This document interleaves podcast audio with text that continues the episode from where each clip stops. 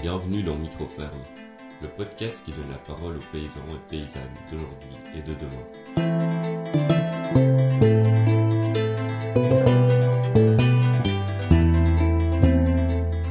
Bonjour Anne, bonjour Jean-Martin.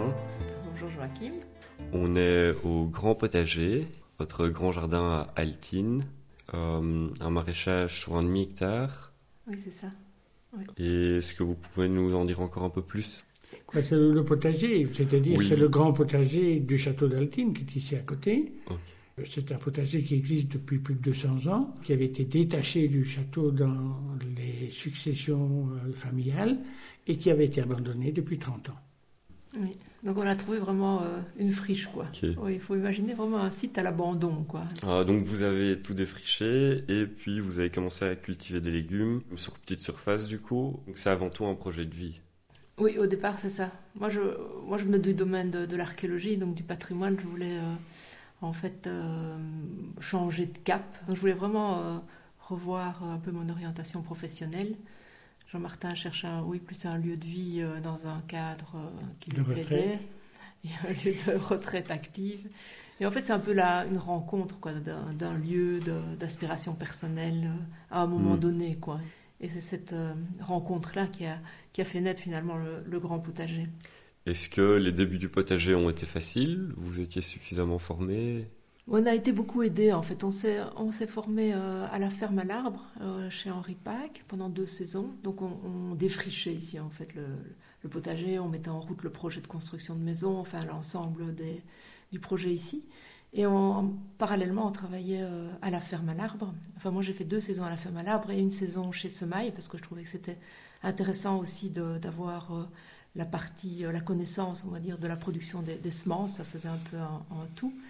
Et là, on a vraiment été beaucoup, beaucoup aidés, à la fois par, par Henri et par Claire, qui était là, à ce moment-là, qui était la maraîchère à la ferme. Et moi, je dis toujours, ils nous ont tout appris. Et alors, ça, ça a aussi euh, été euh, à l'origine d'une belle amitié. Et on travaille Mhm. toujours euh, en collaboration avec Henri. Enfin, on est toujours dans, dans l'échange. Et ça, c'est une, une grande richesse parce que lui, c'est vraiment le, le paysan avec ce, ce bon sens euh, paysan, puis ce sens de la terre. Enfin, moi, il m'a appris les choses les plus fondamentales, je veux dire, dans, dans l'esprit dans lequel les- on a, on a, on a euh, développé le potager, on a mis en route les, les cultures, etc. Ça, ça a vraiment été une, une rencontre euh, déterminante pour, euh, pour finalement l'en- l'ensemble du projet maraîcher. Quoi. Mhm. Et est-ce qu'après toutes ces années, vous estimez que votre projet est viable? Je pense que c'est viable. Euh, il faut dire que le maraîcher, euh, c'est pas un banquier, donc il ne vit pas dans les mêmes demandes de consommation. Donc il vit dans son potager, il vit de son potager. Et ici, euh, donc on vit très simplement. Maintenant, si je devais rouler en Porsche, ça serait plus difficile, quoi. Donc il y a, il y a un choix de vie euh, qui détermine la viabilité du projet. Je pense Mm. qu'il faut être conscient de ça. Donc si on passe dans la terre, on vit de la terre. Mhm.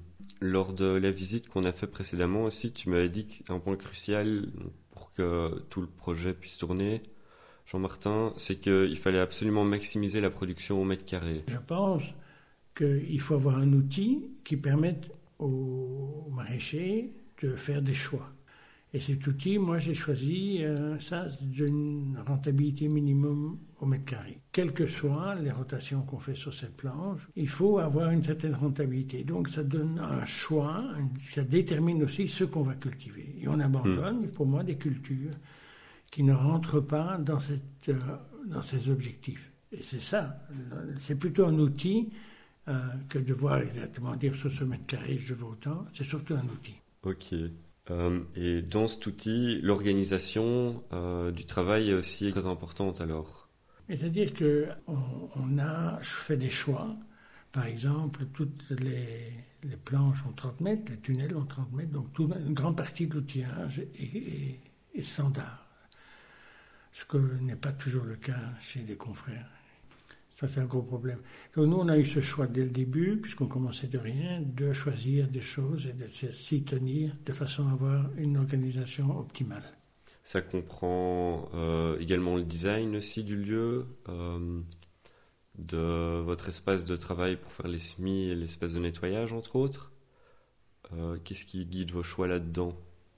En fait, on a eu euh, évidemment la, chance, d'une part, de pouvoir euh, investir au départ dans un outil performant, et mm. d'autre part, d'avoir été voir pas mal de, de, fermes, et aussi chez Henri, de, de, retirer un peu finalement des, des leçons de ce qu'on avait vu et de construire euh, notre espace de travail euh, de façon euh, assez réfléchie, quoi, hmm. et de l'aménager comme on partait de rien, quoi, puisque le bâtiment était à construire à ce moment-là, de l'aménager en, tenant compte de tout ce qu'on avait vu et d'avoir quelque chose de, de performant. Donc à la fois quelque chose de performant, mais aussi quelque chose d'assez simple finalement et d'assez fonctionnel, mais aussi pas nécessairement de, une multiplication d'outils, etc., mais plutôt les, bons outils ou les, bonnes euh, infrastructures. Euh, mhm. On a essayé de penser les choses en termes d'ergonomie, en termes de, facilité de travail, d'efficacité. Mhm.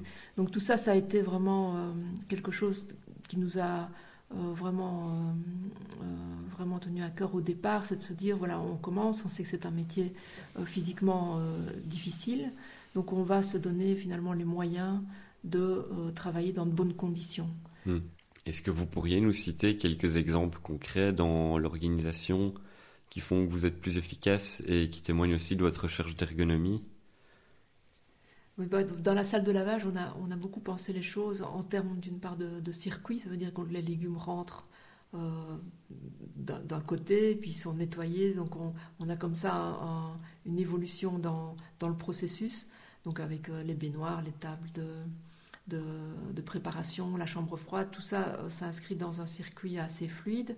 Et puis là, on a pensé des petites choses comme la hauteur des tables, euh, de, qu'elles correspondent à une hauteur ergonomique. On a aussi construit des tables sans pied, donc c'est plus facile pour nettoyer le sol. Le sol est en béton lissé. On a aussi des évacuations pour pour l'eau. Donc tout ça euh, fonctionne, euh, fonctionne assez bien. On a aussi pensé à la dimension des tables, par exemple.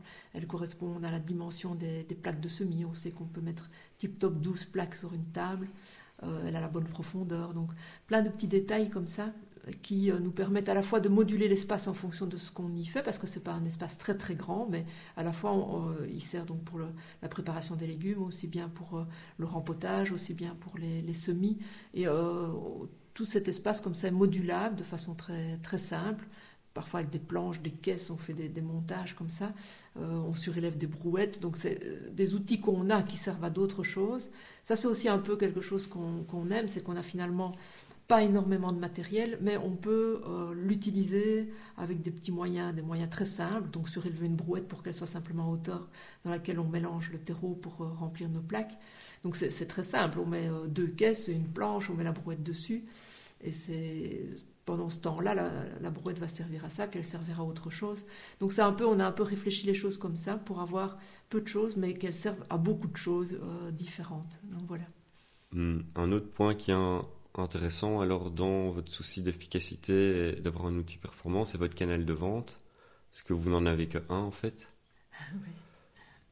Oui, c'est vrai que ça, simplifie. Donc au départ, c'était pas du tout. On, s'était dit on va faire de la vente directe, mais bon, c'est comme tout le projet on, a évolué, quoi. Donc euh, et puis on s'est dit finalement, mais non, euh, on préfère être au jardin plutôt que dans la boutique. Et alors euh, on s'est dit il faut trouver un, autre canal de, de, distribution. Enfin surtout, on s'est retrouvé avec des légumes en se disant mais qu'est-ce qu'on en fait?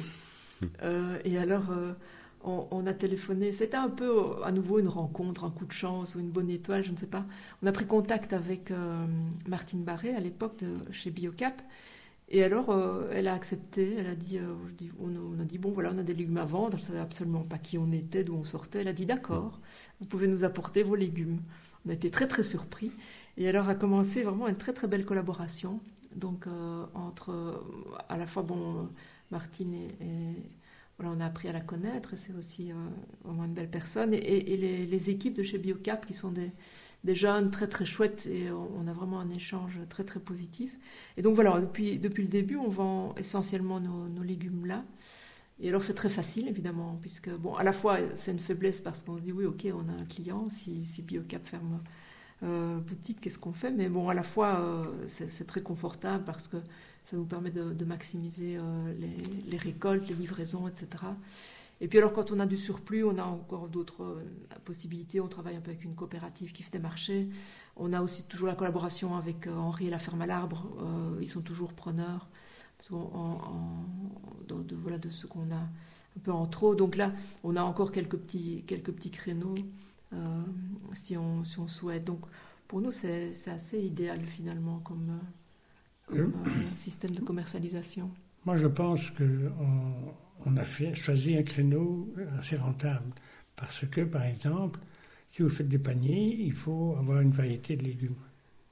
Que nous, on va prendre les légumes qui nous conviennent le mieux, qui sont plus rentables ou pour des raisons autres, et on vend ça au prix fixé. Deuxième chose sur laquelle je voulais insister, c'est que la raison pour laquelle la, la, coopération se fait très bien avec les magasins, c'est que tout ce qui sort d'ici est impeccable. Et donc, souvent, dans les, les jeunes qui se lancent, oublient de, se, de, de trouver un point à chercher la qualité. Et c'est ça, cette qualité qui fait la différence et nous permet, nous, d'être demandés. Encore la semaine passée, on été demandé par une, autre chaîne et on a dit non.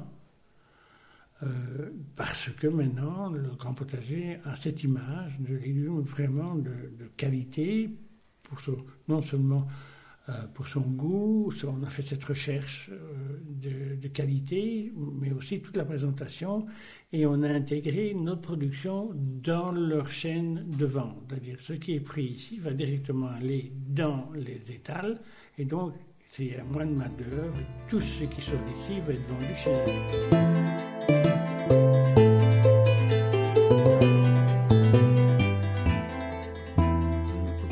Sur deux parcelles différentes et vous travaillez le sol un peu différemment sur les deux parcelles. Si je me trompe pas, il y en a une où vous passez juste au motoculteur et l'autre, alors vous faites un labour d'hiver. C'est bien ça? Oui, c'est ça. Ici, dans, dans, les murs, on a une terre euh, légère et alors, bon, euh, il y a des murs, donc pour. Euh, mécaniser, c'est ce que c'est compliqué. Mmh. Donc, d'une part, et puis bon, au départ, l'idée était aussi quand même de travailler manuellement le plus possible. Et euh, donc, ce qu'on fait, c'est qu'on utilise oui, un peu le motoculteur, mais surtout la, grelinette, et on travaille vraiment euh, oui, assez manuellement. Et puis, bon, la terre, euh, là, ça fait quand même la sixième saison, et la terre s'est quand même pas mal améliorée, donc c'est devenu plus facile. Par contre, de l'autre côté, c'est une parcelle qu'on exploite depuis, c'est la deuxième saison. C'est une terre beaucoup, beaucoup plus lourde. Et donc, c'est une terre beaucoup plus difficile à travailler. Donc pour l'instant, ce qu'on fait, c'est que on demande à un entrepreneur de faire un labour d'hiver et on profite en fait de, des bienfaits de l'hiver, donc du gel en tout cas, qui euh, fait tout un boulot à notre place euh, pour améliorer la structure de, la terre qui a jusqu'à présent été euh, cultivée par notre voisin fermier mécaniquement, quoi. Et donc voilà, on voit la structure petit à petit qui, s'améliore, mais euh, pour l'instant, bon, ça, nous simplifie la vie évidemment parce que voilà, il y a un labour d'hiver, on fait un épandage de compost, c'est aussi euh, mécanisé, et puis euh, il y a une reprise du labour et, puis la terre est prête pour quasiment bon pour être cultivée par nous quoi. Donc c'est sûr que là c'est quand même pour nous physiquement on s'épargne quoi. Mm. Donc pour l'instant c'est voilà c'est comme ça ça ça évoluera sans doute encore, hein, puisque dans ce métier, ce qui est fantastique, c'est que voilà, chaque année, on recommence une nouvelle saison, une nouvelle aventure, de nouvelles expériences, et, c'est ça qui est passionnant, quoi. Sur les murs de, du potager, on peut voir des tas d'arbres fruitiers qui viennent de, du verger conservatoire de Jean Blou. Est-ce que vous pouvez nous en dire un peu plus? Et ici, le mur est très haut, il a fait 4 mètres. Et ils étaient intéressés par ce type de, potager, de mur ancien, pour les techniques anciennes de, mettre des, fruitiers le long des murs. Donc ici, au début, ils sont venus euh, pour nous montrer comment on faisait. Euh, et la deuxième chose à laquelle on, a travaillé avec Jean Blou, on a travaillé les variétés. Donc on a reçu de, des variétés qu'il voulait euh, conserver quelque part.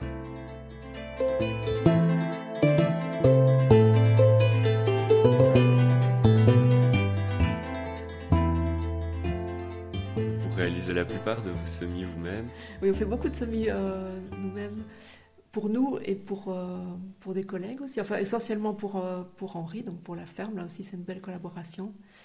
Et alors, c'est assez chouette parce que d'une part, bon, on a toute la partie de la, du choix des semences, donc ça, c'est quand même très, très gai de feuilleter tous ces catalogues magnifiques, de rêver de ce que va être la saison. Et là, c'est à ce moment-là qu'on réussit tout. Et puis bon, le, fait de, le, travail du semis aussi, ça c'est vraiment très très gai, quoi, de prendre soin de, tous ces petits plants qui arrivent, etc. Donc ça c'est vraiment une part très très agréable du métier. À la fois, bon, c'est, on a un peu tous les aspects. Et, euh, et puis alors, bon, il y a tout les plants, beaucoup on fait beaucoup de plants d'été pour, euh, pour Henri, donc ça c'est aussi, produire de la tomate, du poivron, enfin bon, toutes ces, ces plantes magnifiques. Là. Donc ça c'est très gai. Bon, c'est du boulot, mais euh, à la fois ça nous permet aussi de, de sélectionner des variétés en fonction de ce qu'on trouve, soit pour des raisons euh, de qualité gustative, soit pour, parce que c'est des variétés qu'on voit bien adaptées à notre, à notre terre.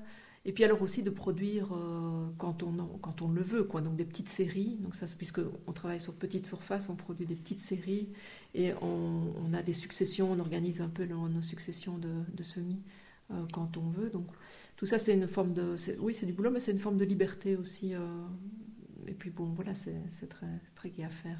Oui, et puis aussi c'est intéressant parce que ça rentre aussi dans le cadre de rentabilité on travaille sur une petite surface et pour lequel on doit évidemment faire plus de rotation, on peut serrer les rangs, plus serrer aussi. Ça nous permet, quand on fait les plans nous-mêmes, on fait beaucoup plus de plans que de semis parce que les plants ne sont pas sur les planches. Donc ils sont très contents de, pousser autre part.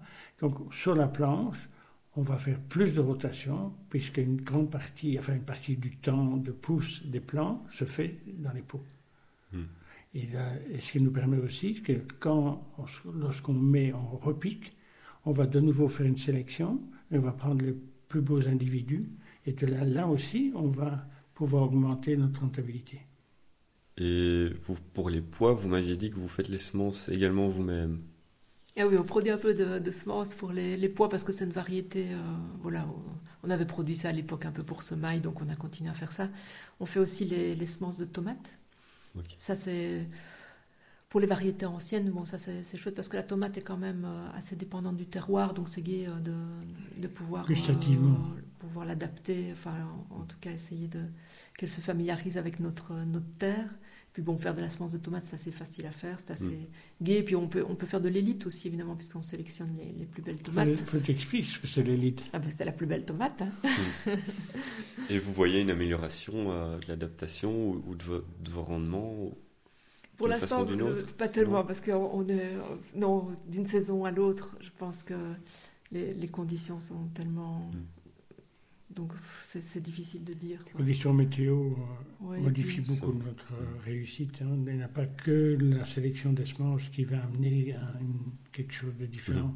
Cette année-ci, on souffre beaucoup du froid, par exemple, pour toutes ces plantes d'été. Donc. Euh, ouais, c'est mieux que l'année passée. Parfois, on fait des bêtises aussi. Donc, Quoi comme bêtises, par exemple? On avait fait un, ça c'était assez une belle leçon finalement. Euh, à un moment donné, donc la, place dans les tunnels est assez limitée et on a, on essaie que les cultures se succèdent assez, rapidement. Et donc on avait, on a des cultures de printemps qui sont toujours euh, en place euh, quand on doit repiquer les tomates. Donc l'idée c'était de faire cohabiter les cultures de printemps et les jeunes plantes de tomates. Et euh, en fait, on, s'est rendu compte qu'à un moment donné, la, tomate euh, en fait, souffrait très fort au moment où elle avait vraiment besoin de s'implanter, de, de toute l'énergie euh, possible pour, pour vraiment s'installer. Elle souffrait très fort de la concurrence des autres légumes. Surtout des choux. Et, alors, oui, en plus, plus, plus, le légume était gourmand, moins la tomate allait mm. bien.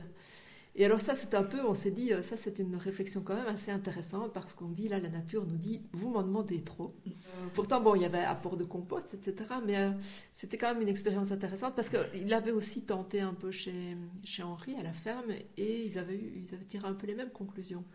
Pour pouvoir réaliser tous vos semis et vos plans assez tôt au printemps, vous avez une infrastructure un peu particulière. Vous avez entre autres une salle chauffée une salle de germination, comme vous dites? Alors, ça, ça, fait partie un peu de l'évolution aussi de, de la ferme, parce qu'au départ, cet espace était dédié à la boutique. Quand on, se disait encore, on va vendre nos légumes ici. Et puis bon, on a, on a renoncé, on a, on a orienté les choses différemment, mais on n'avait pas pensé à un espace de germination. Et alors on a transformé justement cet espace-là en, oui, en salle de germination. Donc on l'a équipé avec euh, deux lampes euh, haute pression sodium. Et alors c'est un espace isolé, il fait partie de, l'espace isolé de la maison. Et euh, on a un réseau de, chauffe dans le sol. Donc ça nous permet de maîtriser la, température dans cet espace. Et les lampes donc, nous permettent de garder les plants au chaud quand il fait encore trop froid. Mmh. Donc ça finalement c'est un, espace qui, qui, fonctionne assez bien pour faire germer les plants. Et puis alors on a euh, un deuxième espace, c'est la chambre froide qui sert un peu aussi de chambre chaude, on va dire. Donc là, on a un espace intermédiaire. Euh, donc le premier, on va dire que c'est la température la plus élevée, puis la chambre froide, température intermédiaire, plutôt autour de 10-15 degrés, puis après les plants vont euh, dans le tunnel qu'on peut garder hors gel grâce aussi à l'installation d'un système de, de, tuyaux dans lequel passe de l'eau chaude qui est enterré à 45 cm sous la terre. Donc on a en fait cet outil qui au départ n'avait pas été pensé complètement, mais qui euh, on l'a construit avec, euh, avec les moyens qu'on avait et les, espaces pour devenir un outil qui est bon, relativement performant, on va dire. On a toujours l'impression qu'on bricole un peu, quoi, mais, euh, mais ça fonctionne quand même, quand même pas mal.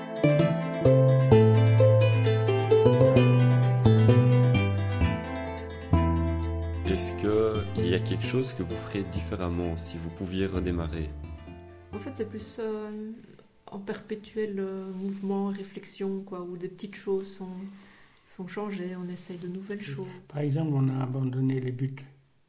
On n'a hmm. plus de planches. Ici. À plat. Oui. On a abandonné les buts parce que pour toutes sortes de raisons, notamment parce qu'on a des étés de plus en plus chauds, la terre sèche hmm. plus vite, donc enfin bon, il faut gérer l'eau, donc on s'est dit ok, euh, on abandonne les buts. Et puis alors c'était comme on s'est dit bon voilà ok le choix est clair. Et puis finalement on se dit mais non parce que la butte pour la carotte c'est quand même vraiment très intéressant.